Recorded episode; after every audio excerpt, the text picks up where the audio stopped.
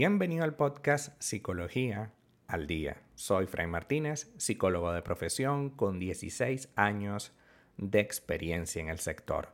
Como pudiste ver en el título de este episodio, hoy vamos a hablar un poco acerca de la actitud pasivo-agresiva en una relación de pareja. Sin duda que la actitud pasivo-agresiva es algo que hemos visto en pareja, lo que pasa es que no le hemos puesto ese nombre. No hemos dicho, hey, él o ella tiene una actitud pasivo-agresiva conmigo. Hoy vamos a hablar de algunas de las actitudes más clásicas para que lo puedas identificar, porque una vez que tú le identificas algo, le das un nombre, pues puede, puede haber un cambio y puede haber una situación diferente. El primero de ellos es la hostilidad verbal encubierta. Por ejemplo, la persona puede criticarte por detrás o invalidar tus sentimientos. Aquello de no es para tanto, quédate tranquila. Yo, no sé por qué tú te complicas tanto la vida. Yo no sé por qué tú eres tan delicada que no se te puede decir nada. Son frases típicas de hostilidad verbal encubierta.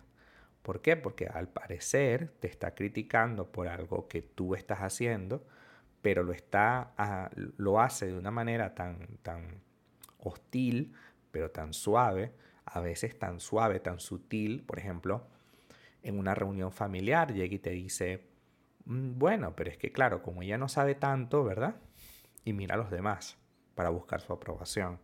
Y los demás a veces pueden ser tan malas personas que te dicen, sí, sí, es verdad, es que ella, mm, qué cosas, ¿no?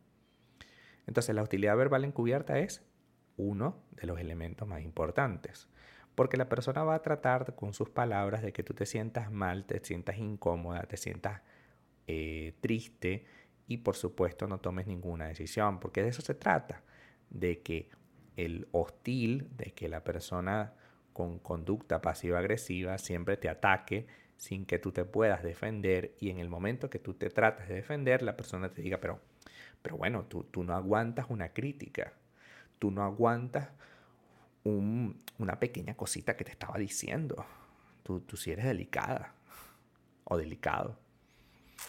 Otro punto es el humor negativo. Cuando las bromas hacen mucho daño a tu autoestima, esto es una conducta pasiva-agresiva. De este modo, una burla repetida en el tiempo alrededor, por ejemplo, de tu apariencia, tu comportamiento, la forma como decides, puede ser una señal de una actitud pasivo-agresiva. Ese no, tranquila que es una broma, que es un chiste, siempre me recuerda al psicoanálisis. En el psicoanálisis se dice que el chiste, que la broma, es una expresión del inconsciente. Entonces esa persona realmente siente, realmente piensa eso. Lo que pasa es que como no lo puede decir de frente porque crearía un conflicto, entonces utiliza el humor como una estrategia para soltar el veneno de una manera más suave, pero igualmente te hace daño.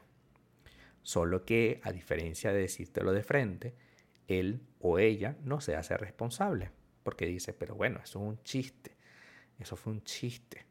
¿Sí? Gordas como tú. Entonces la persona dice, pero, hey, tú me estás diciendo gorda. No, no, no.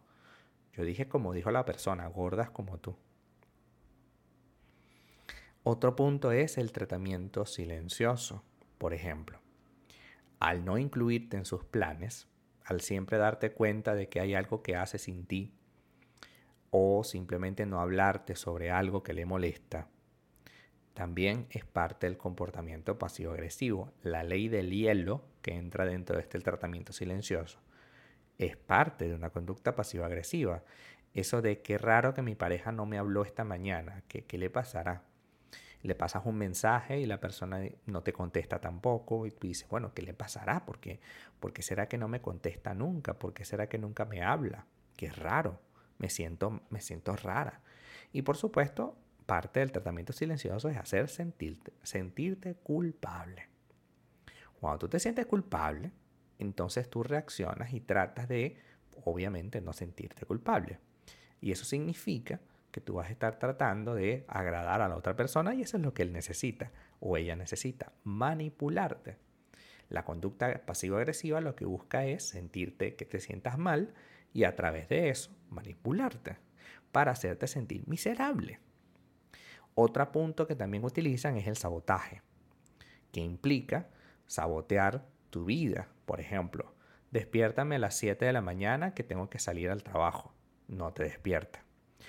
Eh, dime cuándo tengo que hacer tal cosa para poder hacerla. No te lo dice.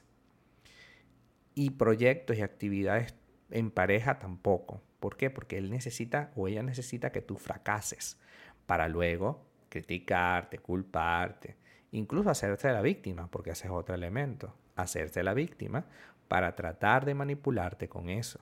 Pobrecito yo, pobrecita ella, que este, se siente tan mal con la situación y tú no haces nada al respecto.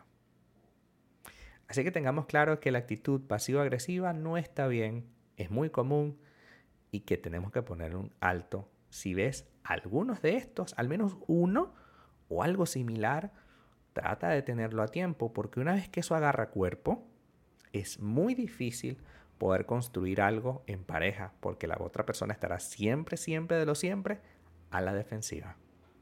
Hasta acá nuestro episodio del día de hoy. Muchísimas gracias por quedarte aquí hasta el final. Si deseas saber más sobre mi contenido, www.fraymartinez.com. Para consultas online, www.fraymartinez.com y también sígueme en mi Instagram, arroba fraymartinez20. Muchísimas gracias y hasta el próximo episodio.